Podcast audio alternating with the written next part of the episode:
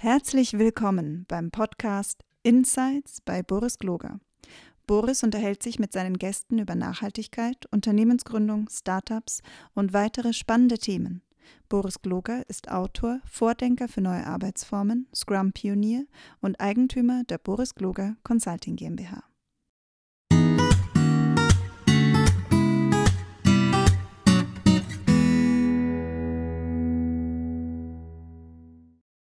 Hallo und herzlich willkommen. Schön, dass ihr wieder da seid bei meiner kleinen äh, Podcast-Reihe und meine Interviews mit ausgewählten interessanten Menschen. Ich bin Boris Kloge und ich habe mir heute den Lorenz eingeladen. Hallo Lorenz, schön, dass du da bist. Danke für die Einladung. Sag mal, Lorenz, wer bist du denn? Wer bin ich? Naja, das ist eine philosophische Frage. Ähm, ich, bin, ich bin Wiener, ähm, Österreicher, ähm, habe viel ähm, im Ausland gearbeitet, bin gelernter Physiker ähm, und habe aber meinen Großteil meiner Karriere im ähm, Internet, Kabelfernsehen, Technologieumfeld verbracht und verbringe das nach wie vor ähm, und bin seit etwa zehn Jahren, ein bisschen mehr, im Kontext von solidarischer Landwirtschaft, ähm, Commons, ähm, Gemeinwohl ähm, unterwegs, könnte man sagen. Ja, wie, wie, wie kommt denn so ein, äh, ein Tech-Guru wie du, der, der auf ähm, äh, CXO-Ebene in großen Companies gearbeitet hat, dazu, sich mit, mit sowas wie Landwirtschaft und dann auch noch mit solidarischer Landwirtschaft zu beschäftigen? Äh, also mit Landwirtschaft wäre sozusagen ähm, wirklich überraschend. Es geht sozusagen eher um den solidarischen Aspekt. Und die, die Antwort auf die Frage ich muss ein bisschen ausholen. Nicht? Ähm, mhm. ich, ich stelle mir seit ähm, sicher, ich bin jetzt ähm, Anfang 50, nicht, seit sicher über 20 Jahren bei allen wichtigen ähm, Entscheidungen in meinem Leben die, wie ich es nenne, Lehnstuhlfrage. Nicht? Ähm, stell dir vor, du bist ähm, 80, nicht? du ähm, bist allein zu Hause, es ist Abend, du hast dein ähm, Lieblingsgetränk ähm, in der Hand und schaust ähm, in deinem Lehnstuhl sitzend beim Fenster hinaus. Es geht dir soweit gut, du hast ein paar gesundheitliche BWs, wie es halt so ist in dem Alter. Nicht? Ähm, und ähm, ähm, denkst dir, wenn es gut geht, habe ich noch einige Jahre vor mir, aber so im Großen und Ganzen war es das. Was soll es gewesen sein? Auf was willst du zurückschauen? Was, was soll es gewesen sein? Und ähm, die Frage ist interessant, weil die für mich zumindest immer die, die grundlegenden Themen aufbringt. Und da gibt es natürlich keine richtigen oder falschen Antworten drauf, es gibt nur persönliche Antworten drauf. Ne? Und, ähm, und meine Antwort darauf ähm, ist eigentlich, sind zwei Dinge. Das eine ist, ähm, mich hat immer das ähm, Bauen von ähm, großer Infrastruktur fasziniert. Ne? Dann Staudämme, Stahlwerke, Aluminiumschmelzen. Mhm. Ne? Die gab es alle schon. Ne? und die, die Infrastruktur unserer Generation ist das Internet. Und ich habe ähm, zweimal ähm, da am großen Rad gedreht, drehen dürfen, gestalten können, machen können. Ne? Dann, du hast es erwähnt, nicht? ich war ähm, ähm, in der letzten großen Rolle diesbezüglich, war ich äh, beim größten deutschen Kabelfernsehunternehmen für die Technik verantwortlich ähm, und habe das getan. Ne? Das war sozusagen der eine Punkt. Der andere Punkt aber, und das schließt jetzt die, ähm, die Brücke zu deiner Frage, der andere Punkt ist aber, ähm, ich ähm, schaue auf diese Welt und sehe ihren Zustand nicht? Ähm, und ähm, möchte alles in meinen äh, Möglichkeiten Stehende dazu beitragen, ähm, dass wir diese Welt unseren Kindern besser hinterlassen und nicht in dem Zustand, in dem sie jetzt ist. Ähm, und dann ist die Frage, wie tut man das? Mhm. und auch darüber gibt es natürlich wahrscheinlich so viele Antworten wie Sand am Meer. Ähm, aber ich bin dann über das Thema der solidarischen Landwirtschaft ähm, gestoßen und das halte ich aus einer ganzen Reihe von Gründen für ein besonders geeignetes Thema, ähm, um ähm, dazu beizutragen, dass diese Welt ein bisschen besser wird, weil ähm, es konkret mit den Nahrungsmitteln um das elementarste Bedürfnis gibt, geht, das wir haben, nicht abgesehen von der Luft vielleicht, aber die Luft ist zumindest äh, noch nicht kommerzialisiert. Und die Frage dann aufkommt, wie kann man denn grundlegend anders wirtschaften? Ähm, um sozusagen eine, einen Samen, eine, einen Ausgangspunkt für eine, ähm, eine bessere, nachhaltigere, ähm, solidarische Art des Zusammenlebens und Wirtschaftens zu bilden, ähm, mit der man möglicherweise eine Keimzelle hat für was Neues, das über ähm, die gegenwärtige Misere hinausreicht. Ne? Ähm, da kann man noch viel drüber reden, aber das ist so ein bisschen die lange Antwort auf deine kurze Mhm. Frage, nicht, ähm, wie komme ich zur solidarischen Landwirtschaft? Nicht? Die Antwort ist die Lehnstuhlfrage und ähm, Mhm. eine persönliche Reaktion darauf. Ich finde finde die Frage total interessant. Das hat mich in unserem Vorgespräch schon beeindruckt, die Frage, sich, sich tatsächlich darüber Gedanken zu machen. Nicht nur, was, was will ich erreichen, so diese klassische äh, Antwort, die man so mit, mit 30 oder Frage, die man sich mit 30 so stellt, so nach, oh, wo ist hin, Karriere etc., pp, sondern mal da zurückschauen, zu überlegen, habe ich jetzt eigentlich was erreicht? Wollte ich das? Äh, kann, ich, kann ich da eigentlich mit Zufriedenheit draufschauen? Die, ähm, die Frage, die sich aber für mich halt nochmal anschließt, ist ja, das sind ja zwei getrennte Welten, die du da aufmachst. Ne? Auf der einen Seite äh, Hardcore äh, ähm, Business, auch auf einem, auf einem sehr hohen Niveau, also Champions League-artig, ja, also mit allen Bassern, die man da so können muss und, und funktioniert. Und wo auch ein großes Wirtschaftssystem hier am Rennen ist. Das ähm, kann man sagen, ob es erfolgreich oder nicht ist, aber da, da ist eine Maschine, die, die läuft und alle, alle möglichen Abhängigkeiten sind da entstanden. Und das Gegenmodell ist ja ein Stück weit die solidarische äh, Gemeinwohlökonomie, sage ich jetzt mal. Aber das kannst du uns dann vielleicht nochmal besser erklären. Spießt sich das nicht komplett im Kopf auch? Also das ist jetzt eigentlich die Frage dahinter. Ne? Spießt sich das nicht so ein bisschen? So. Ja, es spießt sich, na klar, absolut, absolut tut es das. Nicht? Also diese, diese Idee mit, ähm, was kann ich beitragen zu einer besseren Welt, nicht, ähm, ähm, passt mit der Idee der Optimierung des Shareholder Values ähm, nicht zusammen. Nicht? nicht schlecht, sondern nicht. nicht? Ähm, und ähm, es ist kein Zufall, dass ich ähm, auch rückblickend, aber zum Teil durchaus auch bewusst währenddessen, dass ich ähm, nicht ähm, die, die kommerzielle Karriereroute gegangen bin, so Sales, Marketing, ähm, CEO, nicht? sondern in, in der Technik hat man ähm, eine gewisse Nische. Nicht? Die ist natürlich nicht weniger ähm, gewinnmaximierungsorientiert, nicht? aber da bist du sozusagen in einem Thema drinnen, das das zumindest ähm, einen anderen Fokus ähm, auch verlangt. Ähm, einen, der ähm, halt darauf fokussiert ist, wie kann ich, und gerade in meinen ähm, Rollen und gerade beim Aufbau von Infrastruktur, wie das ja passiert ist bei uns, ähm, ist das was, wo man sich sehr stark darauf fokussieren kann, etwas zu bauen und zu schaffen. Mhm. Und zumindest im Selbstbetrug nicht, die Frage dessen, wozu mache ich das? Nicht? Mhm ähm, wenn ich in den Hintergrund schieben kann. Nicht? Ich habe immer scherzhaft gesagt, naja, ich bin dafür zuständig, dass Millionen Deutsche Internet und die Porno kriegen. Nicht? Ähm, und ähm, das ist nicht ganz falsch, aber man kann mit dem Internet neben Pornos schauen auch viele andere sinnvolle Dinge tun, wie wir hier gerade demonstrieren. Nicht? Ähm. Und ähm, das ist natürlich etwas, ähm, was ambivalent ist und immer ambivalent war. Und ich habe halt in dieser ähm, Zeit ähm, meinen Fokus für meine Selbstrechtfertigung sehr stark auf das Aufbauen dieser Infrastruktur gesetzt. Ne? Ähm, mhm. Durchaus war da im Hinterkopf immer dieses nagende Gefühl von Neuer. Ähm, Neuer. Ähm, so, so wirklich sauber ist das nicht, was ich dazu. Nicht? Ähm, aber es hat dazu geführt, dass es mir möglich macht, in einem deutlich größeren Ausmaß als zuvor, mich jetzt darauf zu fokussieren, was die zweite Antwort auf die Leserfrage ist.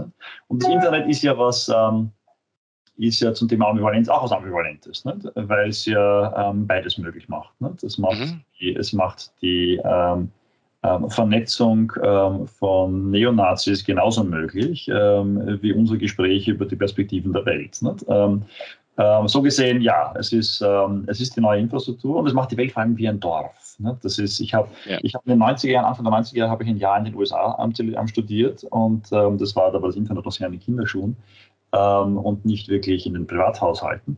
Und ich kann mich noch gut erinnern, ähm, als ich beim Organisieren dieses Studienaufenthalts ähm, ähm in den USA angerufen habe, nicht? Und jede Minute 18 Schilling gekostet, nicht? Ähm, beim Telefonieren, nicht? Und ich habe mich ähm, beeilt, möglichst schnell zu sprechen, bei 18 Schilling in der Minute, hallo, nicht? Ja. Und und jetzt ist es so, dass die Menschen, die ich damals kennengelernt habe, nicht, ähm, alle Internet haben nicht, und wir über Videokonferenzen miteinander chatten und touchen. Nicht, ähm, und ähm, ähm, wenn mein Sohn auf, ähm, auf Interrail ist, nicht, dann ist das so, als ob er drei Häuser weiter wäre, nicht, äh, weil über ein, eine Videokonferenz ich jederzeit mit dem drauf bauen kann. Also diese, diese Infrastruktur hat sehr wohl was, ähm, was Verbindendes geschaffen. Ähm, und das ist zumindest der Fokus, den ich mir selbst sozusagen in den Vordergrund gestellt habe, sehr wohl wissend, sicher besser wissend als die meisten, nicht, ähm, was noch alles mit dieser Infrastruktur so gemacht wird. Nicht? Und, ähm, aber ja, zu deiner Frage zurück, natürlich ist es ambivalent, keine Frage. Und, und, und glaubst du, ich, also die Frage geht auch noch mal so weit ähm, zu überlegen, ob diese beiden Wirtschaftsformen koexistieren können oder ob sie sich gegenseitig ausschließen? Ich glaube, es schließen das, sich aus. Das, ich ich denke, sie schließen sich aus. Sie schließen sich aus. Ähm, und, der, und, der, Grund dafür ist, dass, ähm, dass ähm, wir in der Marktwirtschaft einen Wachstumszwang haben. Ähm, ähm, du musst größer werden, du musst verdrängen, du musst, ähm, damit du die Rendite lieferst, die, die verlangt ist und die der Markt, die die Börse verlangt, musst du größer werden. Und das ist auf einem endlichen Planeten schlicht nicht machbar. Nicht? Ähm, äh, natürlich geht das lange und viel und du kannst neue äh, Wirtschaftszweige und sonstige Dinge ähm, erobern, wie es der, ähm, der Markt ja auch ähm, ähm, getan hat. Aber nachdem unsere Welt endlich ist, äh, ist angelegt, dass diese Wirtschaftsform nicht auf Dauer existieren kann. Nicht? Ähm, rein, rein physikalisch. Ich bin gelernter Physiker, da kommt sozusagen die Physik wieder durch in mir. Ähm, es kann nicht auf Dauer funktionieren. Das ist ähm, ähm rein physisch unmöglich. Und dann stellt sich die Frage, ja, wie kann es denn funktionieren? Ähm, es, gibt ja, es, gibt ja, in der Geschichte der Menschheit durchaus den einen oder anderen Versuch, es anders zu machen, die, die, bekanntlich ja nicht besonders gut geendet haben. Ähm, das heißt, wie kann es denn anders gehen? Und ein Teil der Antwort darauf, und damit kommen wir zur solidarischen Landwirtschaft, ein Teil der Antwort darauf ist ähm, kleinteilig. Ähm, kleinteilig so, dass die Menschen ähm, hier tatsächlich Teil einer ähm, Community, ähm, im Englischen heißt solidarische Landwirtschaft Community Supported Agriculture, ne, also eine gemeinschaftsunterstützte ähm, Landwirtschaft oder auch eine gemeinschaftsgetragene Landwirtschaft zum Teil, dass Menschen, die sich kennen, gemeinsam hier Verantwortung dafür übernehmen, wie ihr grundlegendes Bedürfnis, die Produktion von Lebensmitteln, ähm, organisiert wird. Und das ist was anderes. Das ist was anderes ähm, in vielerlei Hinsicht. Und darauf werden wir sicher noch zu reden kommen. Ne? Das ist ähm, der Versuch, aus, dem, aus diesen fehlgeschlagenen Dingen zu lernen. Eine ganz zentrale Lehre ist, es muss kleinteilig sein, es muss überschaubar sein und die Menschen müssen sich kennen können. Und, und das sind jetzt die drei Prinzipien, die ich, die ich ähm, ziemlich genial finde. Ähm, hat auch ziemlich viel mit, der, mit, der, mit dem agilen Denken zu tun, sich zu Gedanken, Gedanken zu machen, wie können wir in kleinen, überschaubaren Systemen Netzwerkorganisationen bauen. Ähm, ich glaube, das, das, da ist schon was, was Paralleles. Die Frage ist aber jetzt ähm, dann doch mal, was ist denn solidarische Landwirtschaft? Okay. Was Gut. zeichnet denn das aus? Wie geht denn das überhaupt? Jetzt, okay. Was, was, was ein paar Verrückte? Also ich meine, hier okay. im, gibt, es gibt ja so ein paar Leute, die hier auch im Ort, in dem ich wohne, sofort sagen, Ovatura, kann nicht funktionieren. Also, ne? Ja, na, klar. bestimmt schon aufge. Nein, verstehe ich, verstehe ich. Also das ist ja auch was, ähm, was ähm, uns, äh, unser Denken und Tun herausfordert. Nicht? Äh, aber, aber drei Schritte zurück, das dauert jetzt ein bisschen. Nicht? Also der, der, der, Grundgedanke der solidarischen Landwirtschaft kommt ursprünglich aus, ähm, aus Japan, das heißt Taikai. Ähm, ist in Amerika mittlerweile relativ weit verbreitet, so gerade um die großen Ballungszentren ähm, von Landwirtschaften, die ähm, mit ähm, der industriellen Landwirtschaft ähm, entweder nicht mehr mitkommen können oder nicht mehr mitkommen wollen, beides. Nicht? Ähm, und die sich äh, mit den Menschen in den Ballungszentren und den Städten verbinden.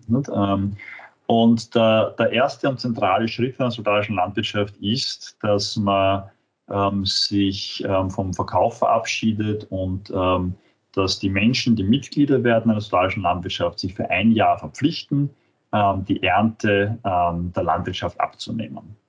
Das ist der erste entscheidende Punkt. Nicht? Ähm, und das funktioniert so. Normal, bei vielen ist es gibt unterschiedliche Bandbreiten, da werden wir darauf eingehen. Aber ähm, ich ähm, als Lorenz verpflichte mich ähm, für ein Jahr lang einen Teil der Ernte zu bekommen und verpflichte mich dafür, was zu bezahlen. Und das macht schon einmal eine interessante Ding, eine interessante Sache. Es löst die die, sagen wir, die, die unternehmerische Verantwortung, das Ausfallsrisiko, ähm, übernimmt auf einmal die Person, die es ist und nicht mehr der Landwirt. Nicht? Weil wenn es eine Missernte gibt, nicht, ähm, ist der Anteil an der Ernte, den ich bekomme, relativ klein. Nicht? Ähm, Ähm, Wenn es eine massiv großartige Ernte ist, ist er groß. Ähm, das weiß ich vorher nicht. Ich verpflichte mich, ähm, ich nehme einen Anteil an der Ernte nicht? und dafür verpflichte ich mich, was beizutragen. Das ist so das grundlegendste Prinzip der solidarischen Landwirtschaft von, von CSA. Aber darauf aufbauend gibt es eine Vielzahl an, an Dingen, die, ähm, die weitergehen. Und zwar deswegen, weil sobald man das erste Mal diesen Marktmechanismus bricht, indem man sagt, ähm, wir gehen nicht mehr Menge mehr Preis, sondern wir tragen was bei und bekommen ähm, zurück, ohne vorher zu wissen, wie viel das ist. Ja, ja aber das ist, aber das ist doch ein äh, guter, guter Punkt. Aber da würde ja der klassische, der klassische Land, also der, der, der klassische Konsument sagen, na gut, aber wenn ich jetzt nichts kriege, muss ich ja doppelt kaufen. Also er muss ja doch wieder in den Supermarkt gehen mhm. und muss, ähm, was weiß ich, keine Ahnung, der, von mir, das kriegt er seine Gurken normalerweise von, von, dem, von dem solidarischen Landbauer und jetzt sind da gar keine Gurken. Und jetzt hat er die Gurken aber in Anführungszeichen ja schon mal bezahlt, weil er gesagt hat, ich übernehme den Ernteanteil. Ja. Aber der braucht jetzt unbedingt Gurken, also rennt er doch wieder zum, äh, zum Laden das um die wäre, Ecke. Das wäre, das wäre der, der, Worst Case, aber in der Praxis ähm, ähm, funktioniert es ja anders. Nicht? Dann ähm, sozusagen die Gurkenernte ist kaputt und dafür gibt es mehr Paprika. Nicht? Oder ähm, die Weizenernte ist nichts geworden, dafür gibt es mehr Hafer. Ähm, das heißt, es ist in der Regel nicht so, dass alles ausfällt, ähm, sondern dass von einem mehr und vom anderen weniger gibt und du musst halt dann dementsprechend dich anpassen. Nicht? Das heißt, es ist vielleicht nicht so wie im Supermarkt, dass ich reingehe und sage, heute möchte ich Gurken haben, ähm, sondern es ist sozusagen, was, was ist denn heute reif? Was bekomme ich denn heute von meiner von meiner Ernte, mit meinem Ernteanteil. Das ist eher das realistische Szenario. Dass es einen Totalausfall gibt, ähm, habe ich in der österreichischen solidarischen Landwirtschaftsszene noch nie gehört. Ähm, es gibt unterschiedliche Verschiebungen, nicht? manche Dinge gehen besser, schlechter als erwartet, ähm, aber dass es nichts gibt, ähm, habe ich nicht gehört. Ähm, aber das, du machst, also da würde ich gerne mal eine Sekunde drauf verschwenden, weil ähm, das ist ja eine völlig, völlig neue Herangehensweise. Also zu sagen, ich bediene mich nicht dem, also ich, also ich ersetze quasi nicht den Konsum erst im Supermarkt durch den Konsum im Landwirt, äh, Landwirt also quasi, was ich auch machen könnte, Bauernmarkt, mhm. geht, ne? sondern ich, ich gehe quasi diese Gemeinschaft mit den Bauern ein, ähm, dass ich halt das benutzen muss oder werde, weil ich habe es ja eh schon bezahlt, dass ich halt bekomme. Damit muss ich halt klarkommen. Ganz genau. Das hat natürlich eine ganze Reihe von Konsequenzen. Nicht? Du hast saisonal unterschiedliche Lebensmittel, weil du halt jetzt nicht mehr die Erdbeeren aus ähm, Südspanien oder die Heidelbeeren aus Chile nimmst, nicht? sondern du nimmst das, was da ist. Nicht? Ähm, und das ist halt im Winter bei uns weniger Obst. Nicht? Aber dafür gibt es halt zum Teil ähm, Kompott oder Marmelade, nicht? Ähm, wie man halt damit Dinge haltbar macht, die die Vitamine halten. Ähm, also das ist ein wesentlicher Punkt, nicht, dass du, das ist der erste Schritt. Aber wenn dieser Schritt einmal getan ist, dann, dann brechen ein paar Dämme. Nicht? Dann ist sozusagen, dann passiert im Kopf was. Nicht? Ähm, weil die nächste Frage, die sich stellt, ist, wieso sollen wir beide, denen es finanziell möglicherweise nicht so schlecht geht, nicht, ähm, genauso viel beitragen wie die alleinerziehende Mutter mit zwei Kindern, nicht, die sozusagen am, am, am, beim Biller an der Kasse sitzt. Nicht? Ähm, das ist eigentlich nicht einzusehen. Warum sollte das gleich sein? Umgekehrt, warum sollte es so sein, dass ähm, du, der du Gurken hast und ich, der sie liebt, nicht, ähm, wieso sollen wir alle das Gleiche kriegen? Macht ja keinen Sinn.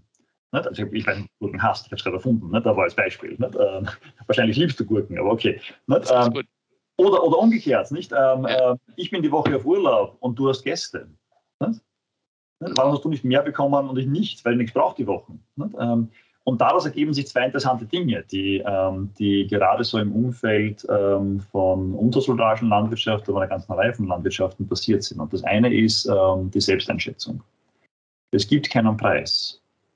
Das muss man mal sichern lassen. Es gibt keinen Preis. Das ist was ganz Eigenartiges. Wie funktioniert das dann? Nicht? Weil Geld gibt es ja immer noch. Wie funktioniert das dann? Ja, und vor allem hat es dann noch einen Wert. Also der klassische Ökonom würde sagen, kein Preis, kein Wert. Also weil der ja, Wert das ist aber, das ist aber der klassische marktwirtschaftliche Ökonom. Nicht? Ähm, ja. es, gibt ja, es gibt ja die Unterscheidung zwischen Gebrauchswert und Tauschwert. Nicht? Ähm, und, ähm, und der Tauschwert ist in Geld gemessen, der Gebrauchswert ist halt, was wir brauchen. Nicht? Und ähm, die Gurke hat in jedem Fall einen Gebrauchswert, sie macht mich satt. Nicht? Ähm, oder das Ei. Nicht? Ähm, der Tauschwert ist dann mit dem Geld schwieriger zu bemessen. Nicht? Aber da hebeln wir das aus. Und das funktioniert folgendermaßen, indem wir sagen, wir wissen, was die Produktion kostet dieses Jahr. Wir wissen nicht, was rauskommt, wir wissen, was sie kostet. Wir müssen Gehälter zahlen, wir brauchen einen Diesel für einen Traktor, nicht? wir müssen die Hühner impfen, wir müssen äh, und, und, und, und, und. Alles, was an Kosten da ist, das wissen wir. Äh, und wir wissen, für wie viele Menschen wir Lebensmittel produzieren können. Also nehmen wir ein Beispiel, sagen wir mal, die Kosten sind 100.000 Euro und wir wissen, wir können 100 Menschen versorgen. Ähm, dann heißt das, ein Ernteanteil muss im Jahr 1000 Euro bringen. Im Durchschnitt. Im Durchschnitt. Und jetzt gehen wir her und sagen, die 1000 Euro habe ich jetzt ausgerechnet, die vergessen wir gleich wieder. Die interessieren uns nicht. Was uns interessiert ist, wir sind 100 Menschen, wir brauchen 100.000 Euro. Wie machen wir das? Und Boris, was kannst du beitragen? Boris schaut auf sein Konto, weiß, was er kommt im Monat nicht und der Boris sagt, 2000 Euro, kein Problem, super. Nicht? Ähm, der Lorenz sagt auch 2000. Nicht? Die alleinerziehende Mutter sagt, äh, naja, also 250. Nicht? Ähm, ehrlich gesagt, ich kann nicht mehr. Nicht? Ich schaue sich an, was ich verdiene. Nicht? Ich meine, sie sagt es nicht, aber. Ähm, und so geht es dahin. Und alle 100 Leute sagen ähm, so vor der Jahresversammlung, was sie beitragen können, nicht? und dann kommt der Betrag heraus. Nicht? Und der Betrag ist in der Regel nicht 100.000. So, der ist mehr, der ist weniger, wir wissen es nicht genau, nicht? Ähm, was der genau ist. Ähm, und wenn jetzt der Betrag zu niedrig ist? Ähm, nehmen wir mal an, wenn er zu hoch ist, super, ausgezeichnet, freuen wir uns. Ähm, ähm, wenn er zu niedrig ist, der Betrag, dann gibt es eine sogenannte Bieterrunde oder sozusagen, gibt es einen Aufruf, sagen, schaut es nochmal, vielleicht könnt ihr ein bisschen mehr leisten. Und dann schaust du nach und sagst, äh, naja, okay, 2200 genau. Nicht? Und ich schaue nach und sage, nein, die 2000 sind schon wirklich das Maximum, das geht nicht mehr. Nicht? Ähm, und ähm, das macht man iterativ, bis man dann die 100.000 in meinem Beispiel ähm, beisammen hat. Nicht? Und das klingt ja vollkommen wahnwitzig. Nicht? Das klingt ja vollkommen absurd. Also, ganz ähm, ehrlich, tut es. Tut es, absolut, ich weiß, ich weiß. Aber es funktioniert. Aber es funktioniert. Wir machen das seit zehn Jahren und es funktioniert. Und es gibt andere, die in anderen Ländern, die das schon deutlich länger machen. Nicht? Das funktioniert. Ähm, warum funktioniert es? Weil unsere Lebenssituationen ganz unterschiedlich sind. Ähm, weil wir tatsächlich unterschiedlich viel beitragen können, weil wir tatsächlich ähm, äh, unterschiedlich wohlhabend sind ähm, und nach unseren Möglichkeiten beitragen. Und weil diese Idee, und da kommt das Kleinteilige hinein, weil diese Idee des, ähm, naja, ich will es möglichst wenig zahlen und möglichst viel haben, ähm, das wird ausgehebelt, wenn die Gruppe klein genug ist und die Menschen sich kennen können. Das ist der entscheidende Punkt. Nicht? Wir beide nicht, ähm, sind äh, beide Mitglieder bei der gleichen soldatischen Landwirtschaft. Nicht? Ähm, wir beide ähm, holen möglicherweise, in dem Fall nicht, aber am gleichen Abholstandort ab. Nicht? Ähm, wir treffen uns alle paar Wochen einmal dort nicht? Ähm, und ich kenne dein Gesicht und du kennst meins. Nicht? Ähm, das schafft einen Unterschied. Und es gibt natürlich eine ganze Reihe von weiteren Initiativen. Es gibt Hoffeste, es gibt das Erntedankfest, es gibt es gibt jede Menge Möglichkeiten. Nicht? Darüber werden wir auch reden wahrscheinlich ähm, dass wir uns kennen. Und durch diesen persönlichen Bezug nicht, wird dieses den anderen übers Ohr hauen nicht, ähm, automatisch ähm, zurückgenommen. Und es gibt einen zweiten Aspekt, auf den ich eingehen möchte, der sozusagen die zweite Seite der Medaille ist. Also jeder trägt bei, was er kann. Ähm, aber zurück zu einem Beispiel, nicht du magst keine Gurken und ich mag sie sehr. Oder ich bin auf Urlaub und du hast Gäste. Ähm, ähm, wir haben ähm, zwei Möglichkeiten, wie man Mitglied sein kann. Das eine ist, dass man hergeht und sagt, man bekommt eine fertig gepackte Kiste alle 14 Tage, bekommt eine Kiste mit Eiern und Getreide und was so da ist. Nicht? Und ähm, die ist klar, das ist halt das, was gerade da ist und das bekommt jeder selber. Nicht? Das ist super und viele Menschen mögen das und das ist sozusagen leichter administrativ zu machen, weil man es an vielen Abholstandorten anbieten kann. Aber das wirklich Interessante ist die sogenannte freie Entnahme. Ähm, das ist wirklich leibend. für, für deine ähm, deutschen Hörer leibend ist ein Wiener Wort dafür, wirklich gut. Ähm, die, äh, und die Methode ist folgende, dass man dort hingeht ähm, und dort alles zur Verfügung steht. Dort liegen die Eier, dort liegen die Gläser mit der Marmelade, dort sind die offenen Säcke mit dem Getreide, ähm, dort sind die Pilze, die man abholen kann. Und ähm, jeder nimmt sich, was er will, und wie viel will. Das muss man auch überlegen. Ne? Du gehst hin, hast, hast deine Gläser mit oder deine Tupperwares oder was auch immer nicht und füllst einfach ein, was du so brauchst ne? Ähm, und wie viel du brauchst. Ähm, bei manchen Sachen sind ein paar Hinweise angegeben, also bei den Eiern beispielsweise, so wie viel ist ungefähr Ernteanteil, plus minus ein bisschen was, nicht? oder ähm, ähm, bei den Pilzen nicht, aber bei den anderen Sachen nimmst du einfach, was du willst und was du brauchst. Und ähm, noch so eine wahnwitzige Idee, aber auch die funktioniert. Und warum die funktioniert, kann ich sozusagen als, ähm, als Telekommunikationsmann beantworten. Die Antwort ist statistisches Multiplexing. Ähm, und das heißt de facto nicht, wie gesagt, ähm, ich bin auf die Woche Urlaub, du hast Gäste. Nicht? Du magst keine Gurken, ich liebe sie. Nicht? Ich reiß mir nicht wahnsinnig um Marmelade, nicht? aber irgendwer anderer liebt sie heiß. Nicht?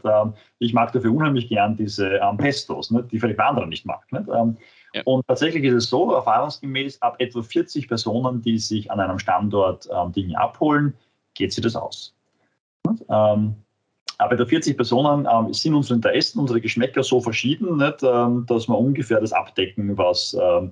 was die eigenen Vorlieben sind und was andere nicht mag. Nicht? Ähm, offenkundig sind wir als Menschen divers genug in unseren Geschmacksknospen, nicht, dass, wir, dass wir das hinbekommen. Nicht? Und auch dieses Prinzip funktioniert seit in, im Wiener Raum seit über zehn Jahren, nicht? Um zwölf Jahren ungefähr. Nicht? Angefangen mit Geloxenherz bei Obertura, ähm, machen wir das mit, mit einer ganzen Reihe von weiteren Lebensmitteln. Ähm, und auch das funktioniert. Also wir haben ausgehend davon, dass es eine, ähm, ein Aufheben dieser ähm, unternehmerischen Verantwortung gibt durch das Abonnementmodell, dass man ein Jahr lang fix Mitglied ist. Nicht? Wenn das dann gebrochen ist, dann geht, dann geht die Post ab. Nicht? Dann ist auf einmal, gibt es keinen fixen Preis mehr, es gibt keine fixe Menge mehr. Nicht? Ähm, ähm, das hebt sich dann alles auf und wird vielmehr ein gemeinsames Verantwortung übernehmen dafür, wo kommen die Lebensmittel her, wie werden sie hergestellt unter welchen Bedingungen werden sie hergestellt. Und da kommt ja ganz stark hinein das Regionale, das wirklich Nachhaltige, nicht? Ähm, dass man schaut, dass man den Boden aufbaut, dass man schaut, dass die Hühner, die unsere Eier legen, tatsächlich ein gutes Leben haben. Nicht? Ich vermute, es ist nicht stark übertrieben zu sagen, dass wir die glücklichsten Hühner Österreichs haben. Nicht? Ähm, Vielleicht waren das noch glücklichere, aber wenn ich mir anschaue, wie unsere Haupthühnerverantwortliche nicht, ähm, regelmäßig persönlich betroffen ist, ähm, wenn in der Früh eines von den Hühnern von der Stange gefallen ist und unten liegt, weil es tot ist, nicht, ähm, es wurde nicht geschlachtet, sondern sind natürlichen Todes gestorben, nicht, ähm, dann gibt es da einfach einen anderen Bezug dazu, wie diese Lebensmittel entstehen nicht, äh, wo die herkommen, wie die Menschen, die diese Lebensmittel produzieren, verbunden sind mit denen, die sie essen. Natürlich essen es nie auch, die sie produzieren. Nicht? Aber äh, also da gibt's, da entwickeln sich neue Qualitäten, da entwickeln sich neue Zusammenhänge, ähm, die ähm, weit über das hinausgehen und zu deinem ursprünglichen Kommentar, die nicht kompatibel sind ähm, mit der Art und Weise, wie wir gegenwärtig wirtschaften. Und, ähm, und es ist ein ganz zentrales Element, das, ähm, das es trägt, ist diese Kleinteiligkeit, dass wir einander kennen können. Mhm. Es ist nicht eine Größe, wo ich ähm, ähm, bei der freien Entnahme Menschen sehe, die ich noch nie gesehen habe. Und das schafft auch eine gewisse, eine gewisse soziale Dynamik und Kontrolle. Nicht? Wenn ich jedes Mal zur freien Entnahme gehe und jedes Mal sehe, nicht, ähm, wie dieselbe Person ähm, unpackbare Mengen einräumt in die Gläser, ähm, dann schaue ich mir das zweimal an und denke mir, okay, nicht, ähm, ähm, der hat eben viele Gäste die Woche. Nicht? Und beim dritten Mal sage ich, du, sag, ähm, wie ist denn das? Nicht? Ähm, und ähm, dann passiert was miteinander. Nicht? aber in der Regel kommt nicht einmal dazu, dass die Person so viel einpackt, weil es diese soziale Kontrolle gibt, weil das sieht jedes Mal die gleichen Gesichter. Nicht? Das sieht jede Woche die gleichen Leute. Irgendwann wird es dann unangenehm. Nicht? Und wenn du sozusagen einen legitimen Grund hast, nicht, ähm, weil du beispielsweise gerade ähm, zehn ukrainische Flüchtlinge daheim hast, nicht, na, na, dann helfe ich beim Einpacken. Nicht, und dann kriegt er meinen Anteil auch noch. Nicht, ähm, also da passieren dann Dinge, die, ähm, die ja, die auch ähm, den sozialen Austausch miteinander unter diesen Mitgliedern ähm, ähm, befördern. Und, ähm, und sei es nur so Kleinigkeiten, wie das man anfängt, darüber zu reden, nicht, ähm, wie die Lebensmittel sind nicht, und wie man das oder jenes findet. es gibt ja einige ähm, bei uns, die, die auch einkochen, und da gibt es ja dann Rezepte, nicht, von denen habe ich in meinem Leben noch nicht gehört. Nicht? Und ja, ich auch. Dann, dann, dann, dann, mache ich das Glas auf und koste mal und denke mir, na gut, nächstes Mal nicht mehr. Nicht? Und dann mache ich ein Glas auf und denke mir, mehr, mehr, mehr. Nicht? Also wo die, wo die erstaunlichsten Dinge auch passieren. Nicht? Und dann kannst du darüber austauschen. Ähm, und das ist auch ein Punkt, der uns wichtig ist, dass nämlich diese Community, und da sind wir jetzt dann ziemlich am Anfang, dass diese Community nicht nur sich definiert über die, ähm, die Produktion und Verteilung der Lebensmittel, sondern dass darüber hinaus eine Community entstehen kann. Nicht? Dass die Menschen anfangen, sich aus anderen Dingen auszutauschen? Ähm, und einander zu helfen. Dass es wirklich eine Community wird, ähm, weil es ein weiterer Schritt ist, der über das hinausweist, was wir in der gegenwärtigen Produktion und Verteilung äh, haben, die rein Geld vermittelt ist. Äh, und davon, natürlich muss man auch klar sagen, wir sind ein kleiner, ein kleiner Tropfen in, inmitten eines großen Meeres an, an, an Marktwirtschaft. Ähm, und wir sind diesen Zwängen ausgeliefert und wir sind da mittendrin. Aber wir haben Ansätze, Dinge anders zu versuchen. Wir sind da sehr experimentell und wir probieren aus und du kannst eine ganze Reihe von Sachen erzählen, die wir, ähm, die wir aktuell gerade so ausprobieren. Nicht? Ähm, aber der, der, der, der, sogenannte Sündenfall ist ähm, das Aufheben ähm, der, der, klassischen Marktvermittlung durch das Abonnement, durch, die, durch das einjährige Verpflichten, einen Teil der Ernte zu nehmen. Von da aus geht es ein ganzes Feuerwerk an, an experimentellen Alternativen los. Also du sagst, du sagst ja, dass es das Abonnementmodell wäre, äh, wobei ich, äh, als ich mir das angeschaut habe, dachte ich im ersten Moment, ne, Abos gibt es auch für andere Sachen. Also äh, das, ich glaube, das reine Abonnement kann es nicht, kann's nicht ausmachen, weil dann gehe ich hin, hole meine Kiste ab und gehe wieder weg und überlege mir, äh, ob jetzt ähm, die Kiste groß genug ist für meinen Einsatz, den ich am ersten Jahr gelegt habe. Ne? Also weil klassisches Abo-Modell, ja, kriege ich, ist wie Buchclub, habe ich jetzt genug von dem habe ich jetzt genug gelesen oder nicht und rechnet sich das für mich? Oder ich glaube, da braucht es noch einen, einen, Tick mehr dazu. Äh, es ist, es ist, ähm, dass das funktioniert. Ich muss gestehen, das Abonnementmodell ist, ähm, ist natürlich jetzt aus meiner Historie entnommen. Nicht? Ähm, wenn du mhm. Kabelfernsehen abonnierst, nicht, dann hast du sozusagen. Ja, da hast du auch eins theoretisch. Ganz genau, aber der Unterschied ist, da weiß ich von vornherein sicher, was ich bekomme. Ähm, und das weißt du bei der spanischen Landwirtschaft nicht. Und, ähm, äh, und du hast manchmal die Situation, wo du tatsächlich, wie du gesagt hast, halt gibt es halt wenig Gurken. Ähm, aber ich kann mich auch erinnern, ähm, es gab die Situation, ähm, wo es äh, eine unglaubliche Paradeise, also Tomatenschwämme gab. Ähm, und die äh, Mitglieder aufgerufen wurden zu sagen, Leute, holt euch eure Tomaten. Nicht? pro Ernteanteil mindestens drei Kilo. Nicht? Ähm, wer weniger weggeht, das geht nicht. Verkocht es, verschenkt es, macht was damit, die können euch. Ähm, also es gibt, es, gibt beide, es gibt beide Varianten. Das ist der entscheidende Unterschied dabei, dass man uh, unabhängig von der Kenntnis dessen, was passieren wird. Also beim Kabelfernsehen weiß ich, ich werde das ganze Jahr diese Kanäle haben nicht? oder das Internet haben oder was auch immer. Ähm, dass ich aber nicht weiß, wie viel ich bekommen werde. Ähm, und das ist der entscheidende Punkt dabei. Nicht? Und daraus aufbauend halt eine ganze Reihe von ja. weiteren Entwicklungen. Ähm,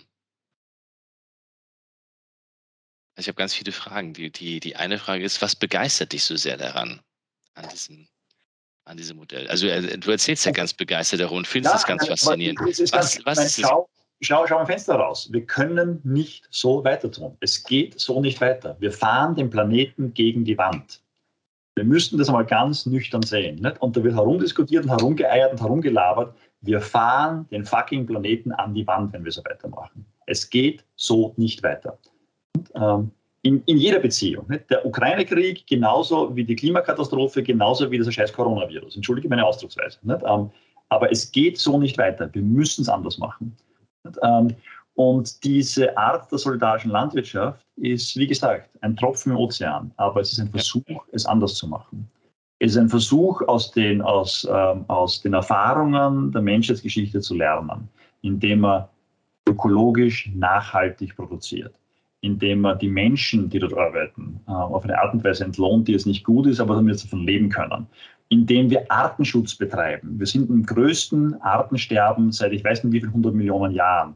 Und wir bei Ovatura schützen Arten nicht? Ähm, aktiv, tatsächlich. Wir haben Flächen freigehalten für einen Vogel, der vom Aussterben bedroht ist, nicht? Ähm, den großen Brachvogel als Beispiel. Nicht? Ähm, ähm, wir, wir, lösen auf den Umstand, dass Menschen sich das Lebensmittel nicht leisten können, indem wir sagen, nein, wir wollen keinen Preis von dir haben. Du trägst bei, was du kannst und wir schauen, dass wir es in Summe hinbekommen. Nicht? Auf so vielen Ebenen ähm, lösen wir ähm, im kleinsten Maßstab Probleme, die wir global haben. Und das führt mhm. zu einer ganz zentralen Frage. Na und? Ist ja schön, dass ihr das macht, nicht? aber ja. wie, können Sie das, wie kann sich das erweitern? Und hier ist ein ganz ein wichtiger Punkt. Und der wichtige Punkt ist, solidarische Landwirtschaft wächst nicht, indem sie größer wird. Sie wächst, indem sie mehr werden. Aber ganz langsam, ich weiß, das hast du mir schon mal erklärt, das macht ja. auch total Sinn, ne? im kleinteilig bleiben. Und gleichzeitig fragt sich doch jeder, jeder, ähm, also nimm an, du bist jetzt Landwirt oder sowas, dann hast du deinen Hof und ähm, jetzt hast du diese 100, 100 Beteiligungen und, und ich komme ja aus dem äh, kapitalistischen System, alle von uns, marktwirtschaftliches, bei uns nicht kapitalistisch ist halt marktwirtschaftliches System. Ne?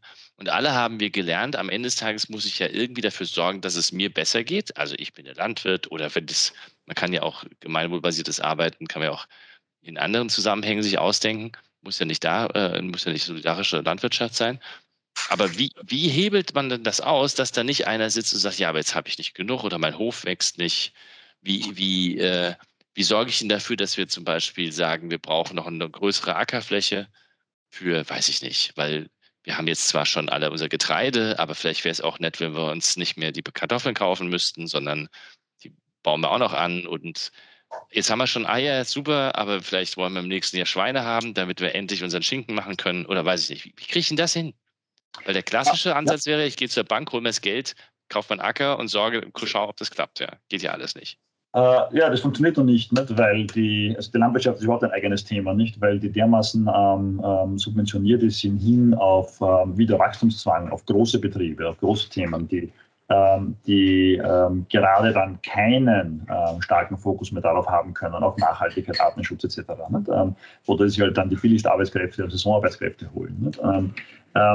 Aber ähm, die Frage ist berechtigt. Nicht? Und wenn du dir anschaust, ist die Geschichte der soldatischen Landwirtschaft so ähm, in Österreich und um Wien beispielsweise, ähm, es hat angefangen als reine Gemüseproduktion. Und es gab ähm, soldatische Landwirtschaften, gibt es immer noch, die, ähm, die, die, die ja, hauptsächliche Produktionsweise ist Gemüse. Und, ähm, du hast Gemüse. Overtura ist bewusst gedacht als, als Ergänzung dazu, in Richtung einer Vollversorgung aus soldatischer Landwirtschaft ähm, indem wir eben kein Gemüse ähm, gemacht haben bis vor kurzem, sondern vor allem, wenn, dann vor allem verarbeitetes, nicht? Ähm, also im Sinne von.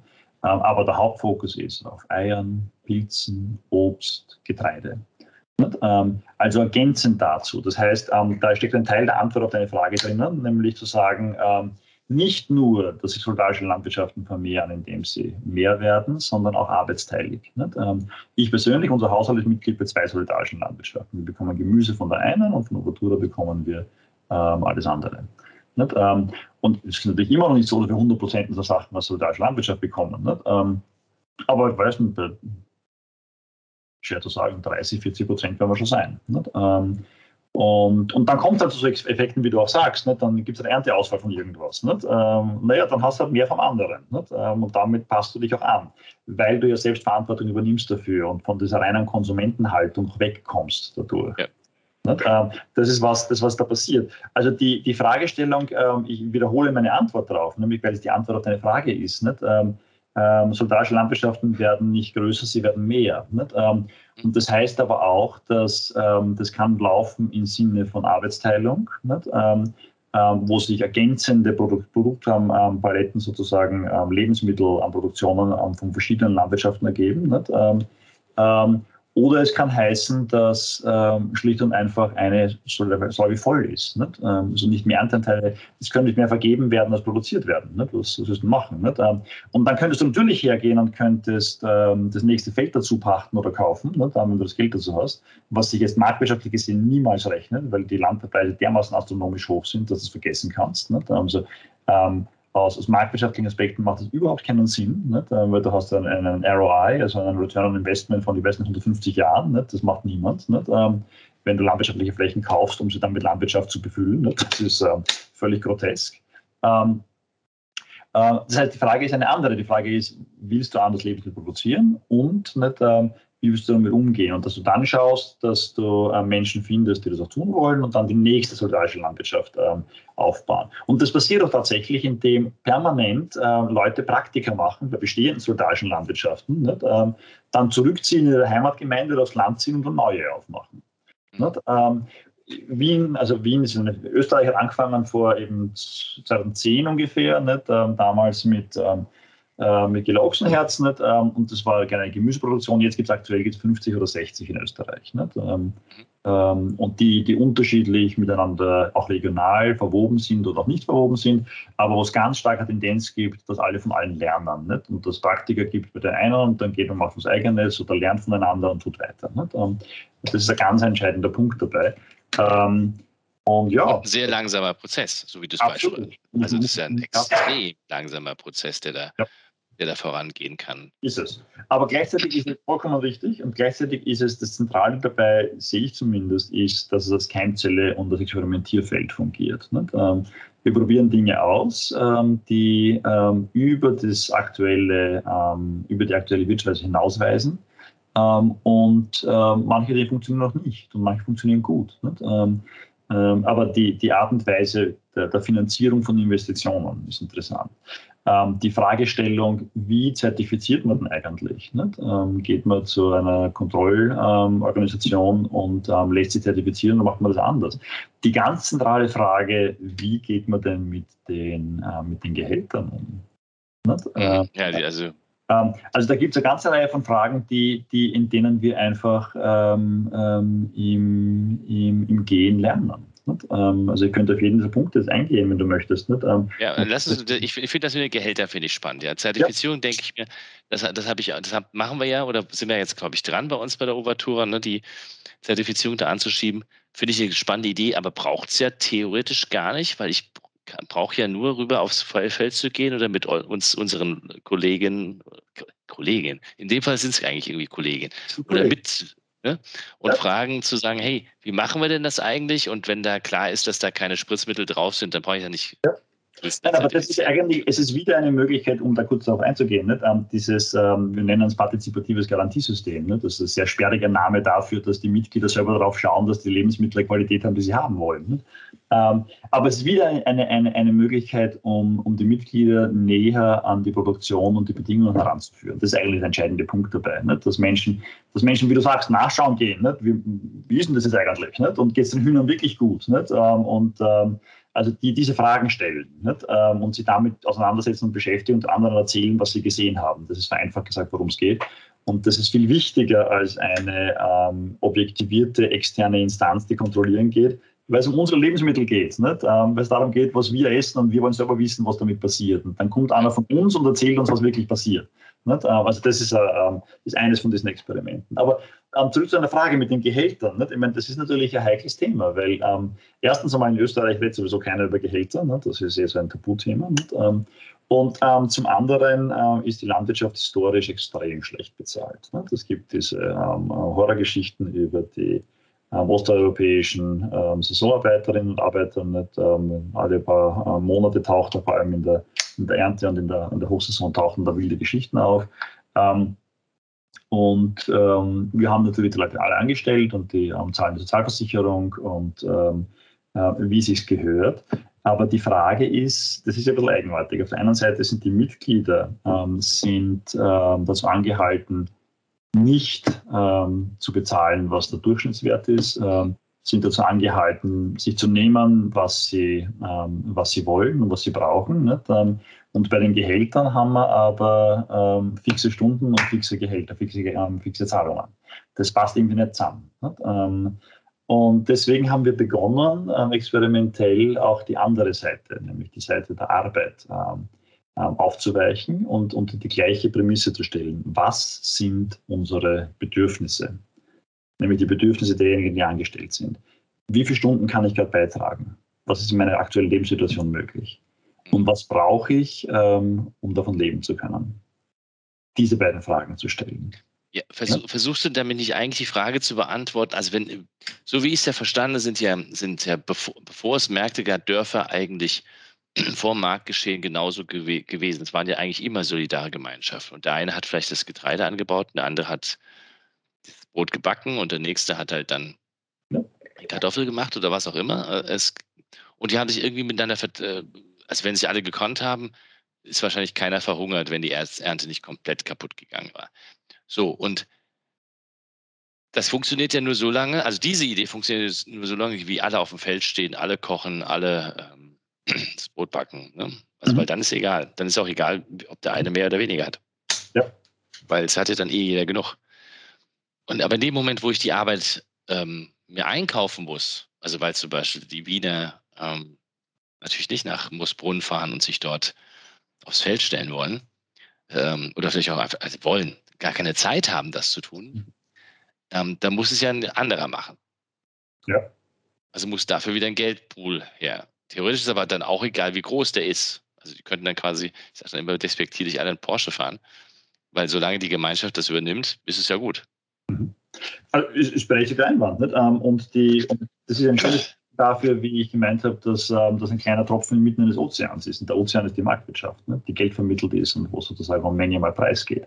Ähm, aber bei dieser ähm, Feststellung dieser fiktiven 100.000 Euro, von denen ich gesprochen habe, die nötig sind für die Produktion, sind die Gehälter natürlich enthalten. Und, ähm, das heißt, man weiß, wie viel und welcher Block ähm, an Geldern für wie viele Personen ähm, aus den ähm, aus den Angestellten da ist. Nicht? Das ist also nicht so, dass man jetzt, ähm, um zu einem Porsche-Beispiel zu kommen, nicht, ähm, äh, Porsche wäre schön, wenn enthalten wäre, ist aber nicht. nicht? Ähm, mhm. Und das ist natürlich eine gewisse Balance zwischen der, der Lebenssituation der Mitglieder und der Lebenssituation der Angestellten. Nicht? Ähm, und die, die sozusagen ja dann auch mitbekommen, wie viel da an Geld da ist für wie viele Menschen nicht? Ähm, und das dann in Relation setzen können zum eigenen. Deswegen, um bei einem fiktiven Beispiel zu kommen, deswegen würdest du ja bei 2200 landen und nicht bei 2000, obwohl der Durchschnitt 1000 ist. Nicht? Ähm, ja, aber Moment, da, theoretisch könnte man das jetzt weiterspielen. Jetzt könntest du hingehen, könntest sagen, Moment, da gibt es in Anführungszeichen wohlhabendere Solavis als andere. Also, weil es könnte ja sein, dass in dem einen Modell haben sich die hat sich das hochgeschaukelt und denen geht es einfach besser als, als einer anderen Solavi. Könnte es auch klar, das gibt, oder? Natürlich, selbstverständlich. Also, also die, die Tendenz, die ich sehe, ist, dass ähm, Solavis, die, ähm, die schon länger existieren und oder die aus einem, aus einem ähm, bestehenden landwirtschaftlichen Betrieb herauskommen, wo also diese Anfangsinvestitionskosten bereits geschafft sind, dass es denen ökonomisch besser geht.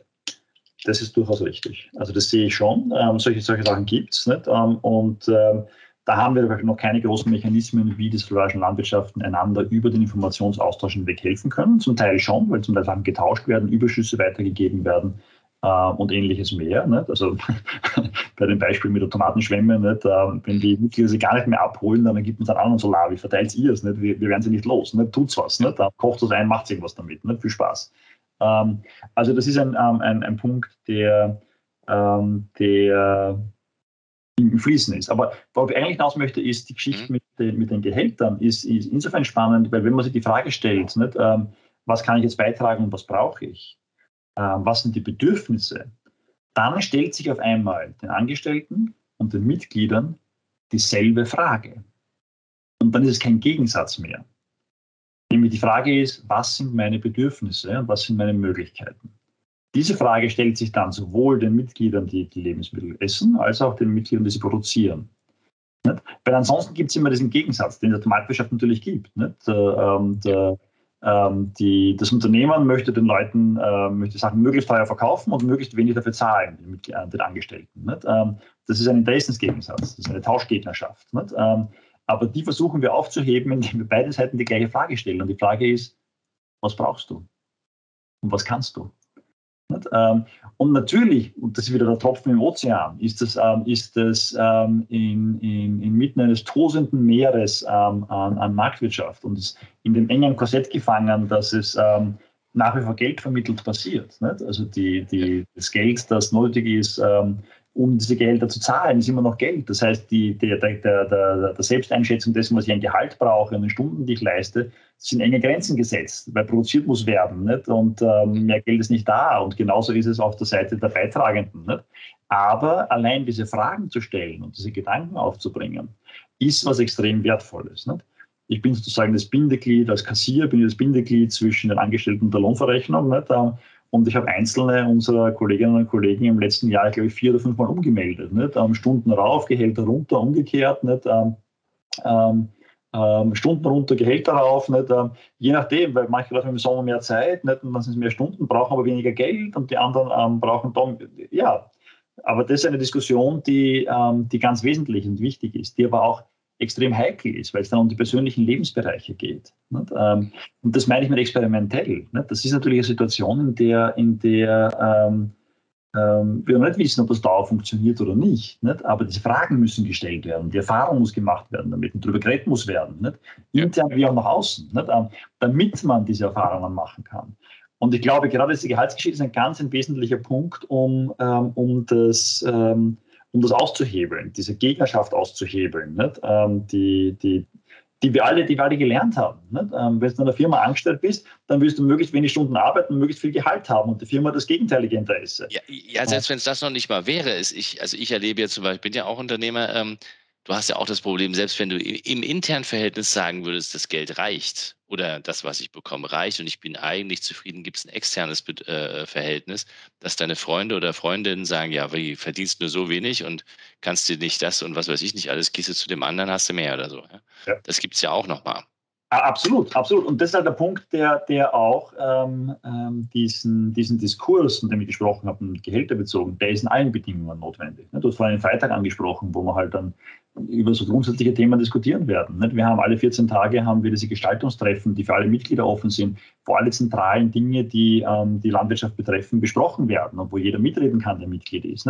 Also die, es ist tatsächlich etwas, ähm, wo wo wir versuchen, ein neues ähm, Biotop, soziales Biotop zu schaffen, wo die Menschen miteinander agieren, miteinander interagieren, Verantwortung dafür übernehmen, was natürlich schon auch eine vollkommen neue Qualität schafft ähm, im Sinne von Arbeitsidentifikation und im Sinne von, ähm, von Begeisterung für das, was getan wird. Ähm, weil ja. diese Gestaltungsmöglichkeiten so voll da sind. Und, und jetzt kommen wir wieder zurück zu unserer gemeinsamen ähm, sozusagen äh, marktwirtschaftlichen Erfahrung. Nicht? Äh, etwas, das dann eben nicht mehr im Korsett dessen, in meinem Fall der Shareholder-Maximierung, äh, passiert, sondern im, im Interesse der, der Nachhaltigkeit, nicht, des Artenschutzes, nicht, der, Vielfalt, der Regionalität, äh, dass diese Dinge plötzlich zentral im Fokus stehen. Und ähm, das Geld ist sozusagen nur noch ähm, ein notwendiges Übel, aber nicht mehr ähm, der Fokus.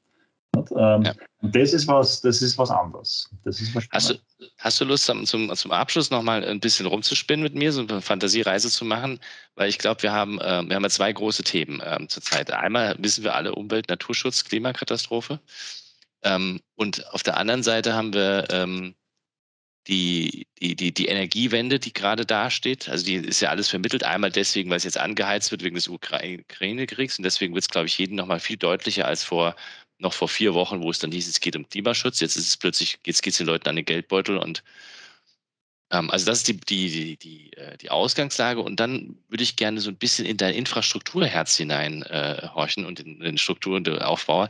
Wie könnte man denn eine Solarwende bauen oder eine Energie, eine, eine, eine, eine Solarökonomie groß gedacht für Deutschland, die auf ähm, Solar wie Gesichtspunkten basiert? Weil die Infrastruktur brauchen wir ja. Es ist ja, und die muss ja nochmal, also da ist ja nochmal das große Infrastrukturprojekt, das da jetzt kommen muss. Ja, es kann ja, ja. Jetzt könnten das wieder Konzerne machen und pflastern alles ja. mit Windrädern voll. Also bei, ich, bei, ich bei Grenzkosten, die gegen null, also bei Grenz, mhm. die, also am Ende des Tages gehen sie gegen null, ne? Strom wird nichts kosten. Ähm, wie kriegen wir das hin? Also ich würde sagen, wieder kleinteilig. Ähm, das ist der entscheidende Punkt. Es muss, ähm, es muss ähm, demokratisiert werden im, im Massenumfang. Nicht? Diese großen Windparks oder diese großen ähm, ähm, Solarfarmen nicht, sind wahrscheinlich nicht dabei, der letzte Schluss. Nicht? Die, ähm, die Häuserdächer, die in Österreich, ich habe Statistik gelesen, in Deutschland es anders sein, nicht? die Flächen an südwärts gerichteten Häuserdächern, nicht? wenn du die in Österreich vollpflasterst mit dezentralen kleinen Solarpanelen kriegst du, glaube ich, schon, ich weiß nicht, die Hälfte oder sowas. Die Zahlen bin mir immer ganz sicher. Ja, aber es ist ziemlich viel. Das geht extrem viel zusammen. Nicht? Also ohne noch, dass du jetzt tatsächlich neue Infrastruktur schaffst, sondern du, du verwendest bestehende Flächen, nicht? Ähm, um, uh, um das zu tun. Und ähm, es ist eben zentral und wichtig, das ist die Lehre für mich aus der solidarischen Landwirtschaft, um auf deine Frage einzugehen, ähm, dass es kleinteilig und, ähm, und äh, ähm, lokale Verantwortung sein muss. Damit du nicht diese zentralen ähm, äh, Mechanismen hast, die ähm, ähm, wieder auf ähm, Optimierung von Einnahmen gehen. Ähm, das scheint mir ein ganz zentraler Punkt. Der andere zentrale Punkt, der aber damit eng zusammenhängt, ist ähm, die, dieses Eigentum, das auf dem die Flächen, auf denen solche Solarpaneele stehen oder auch Windfarmen meinetwegen, die, die Infrastruktur dahinter, ähm, die muss in allgemeiner Hand sein. Und damit meine ich es nicht in staatlicher Hand, sondern ich meine es im Sinne von, ähm, von Commons, von, von Allmende. Nicht? Also ähm, Gemeinschaftseigentum der Menschen oder Verfügungsgewalt der Menschen, die dieses Eigentum auch nutzen. Nicht? Ähm, das ist ein ganz, ganz zentraler Punkt. Ähm, das muss, ähm, so wie es in unseren Breiten früher als Allmende war oder im angelsächsischen Raum als Commons, etwas sein, was regional ist. Und aus dem Hintergrund heraus haben wir vor mittlerweile, ich glaube, drei, vier Jahren eine Stiftung gegründet, die, ähm, die, die Mono-Stiftung, die dieses Eigentum ähm, versucht und die Menschen die Möglichkeit gibt, Eigentum aus der Verwertung zu nehmen und als Commons organisiert unter die Hoheit der Menschen zu stellen, die es nutzen. Also ein Teil dessen, was Obertura an Land nützt, ist Teil der Mono-Stiftung. Wir sind in Gesprächen mit Initiativen über ganz Österreich, die zum Teil schon haben und zum Teil dabei sind, Eigentum in die Stiftung einzubringen, nicht ähm, weil es in dieser Stiftung der Verwertung entnommen ist und nur noch und ausschließlich, um es abzukürzen, nur noch und ausschließlich für ähm, derartige ökologische, nachhaltige, solidarische, emanzipatorische Zwecke äh, verwendet werden darf und nie wieder für was anderes. Nicht? Das heißt, die, die ökonomische Basis zu schaffen für eine derartige ähm, Energiewende zu deinem Punkt. Aber nicht nur Energiewende, sondern eigentlich ähm, eine Transformation in eine, in eine nachhaltige, ökologische und solidarische Gesellschaft und Wirtschafts- und Lebensweise, die wir alle brauchen.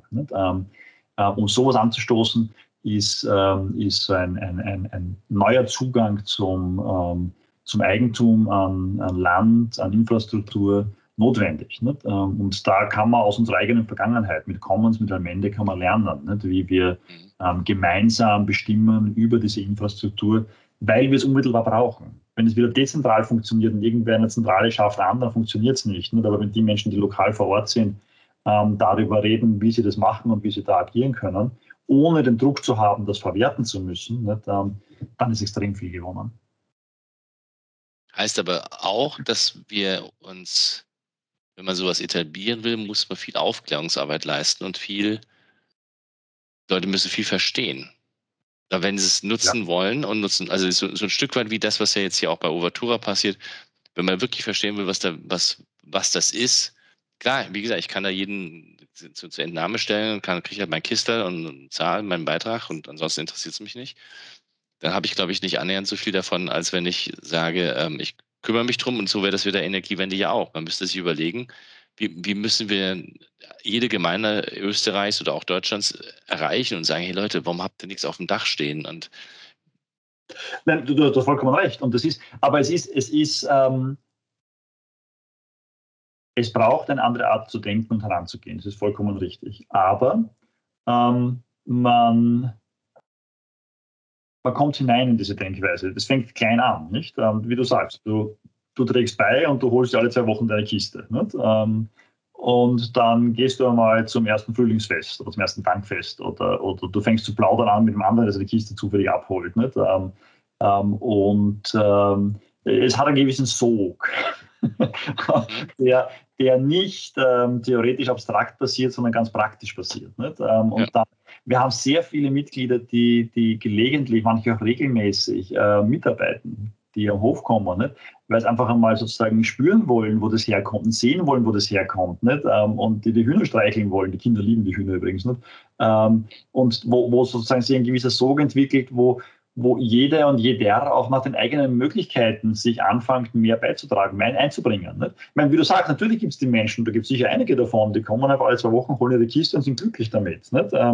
Ähm, aber es gibt eben auch die Möglichkeit, sich in jeder erdenklichen Form einzubringen. Nicht? Was ich mache bei Overtour ist alles ehrenamtlich natürlich, klar, nicht? Ähm, weil es wichtig und richtig ist. Nicht? Und das ist mein persönlicher Zugang. Und bei anderen sagt, um Himmels Willen, nicht? Ähm, den, den Brachvogel zu schützen, ist großartig, dafür lebe ich. Nicht? Na, dann soll die Person sich dort einbringen. Nicht? Und die andere sagt, naja, aber eure Marmeladen könnte man besser machen. Na, dann mach's besser. Nicht?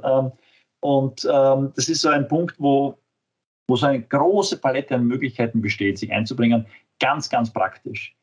Und, und zwar deswegen, weil dieses, ähm, sagen wir mal, theoretische Rahmenwerk da ist, das es möglich macht. Und es passiert über die Praxis, dass, ähm, dass wir anfangen, uns Gedanken zu machen darüber, was heißt denn jetzt theoretisch und ähm, was müssen wir denn noch versuchen und was, wo, wo hakt es denn nicht? und wie machen wir es denn anders? Wir lernen im Gehen, das ist der Punkt. Nicht? Ähm, ist, das wieder, ist das wieder so ein Stück sich zurück ähm, wieder zu lernen, wie Lernen, wie Lernen funktioniert. Also eben nicht über theoretisches verkauftes Bücherlesen und so müsste es funktionieren, sondern zu sagen, es gibt ein praktisches Wissen, dass man dann theoretisch, ich meine, du bist Physiker. Ähm, Phys äh, theoretische Physik ohne praktische Physik oder Experimentalphysik funktioniert nicht. Also man ah, braucht beides, oder? Nein, so ist es ganz genau. Nicht?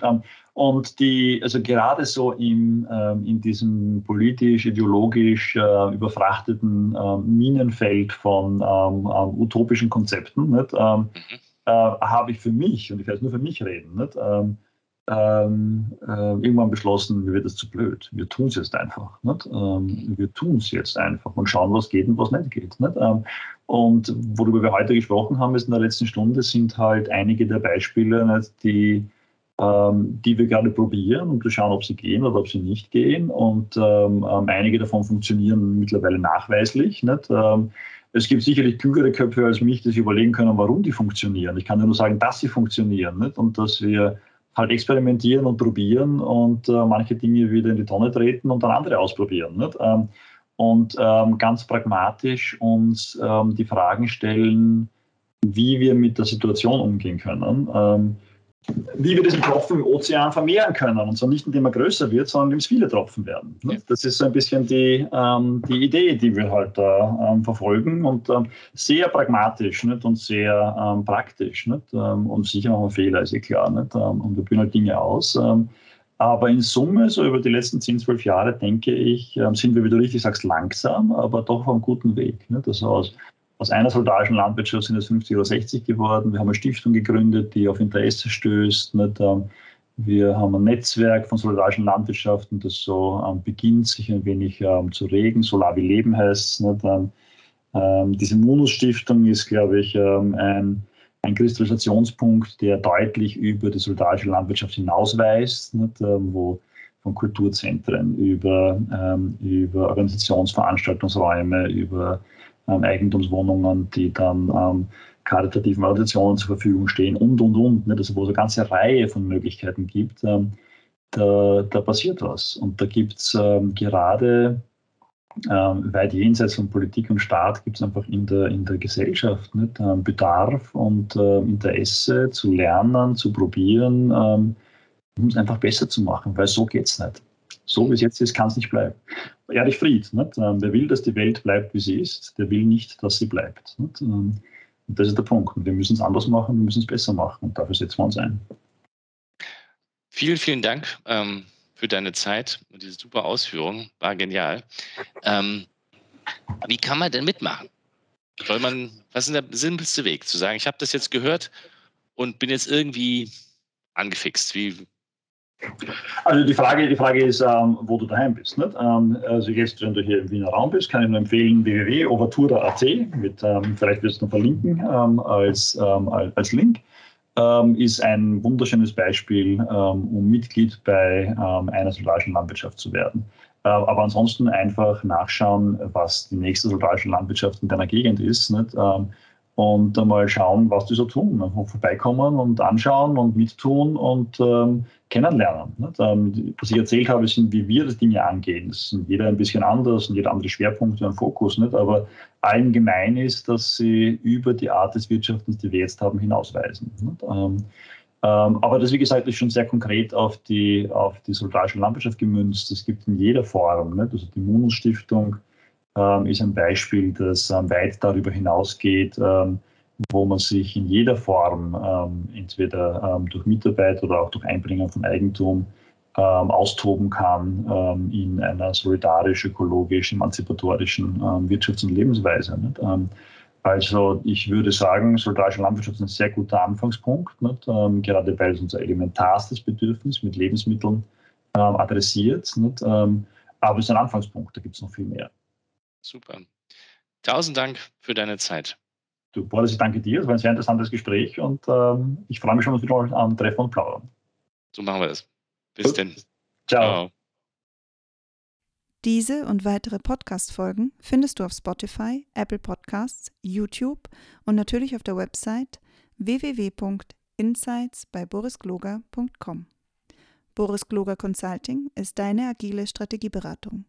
Besuch uns auf der Website www.borisgloger.com.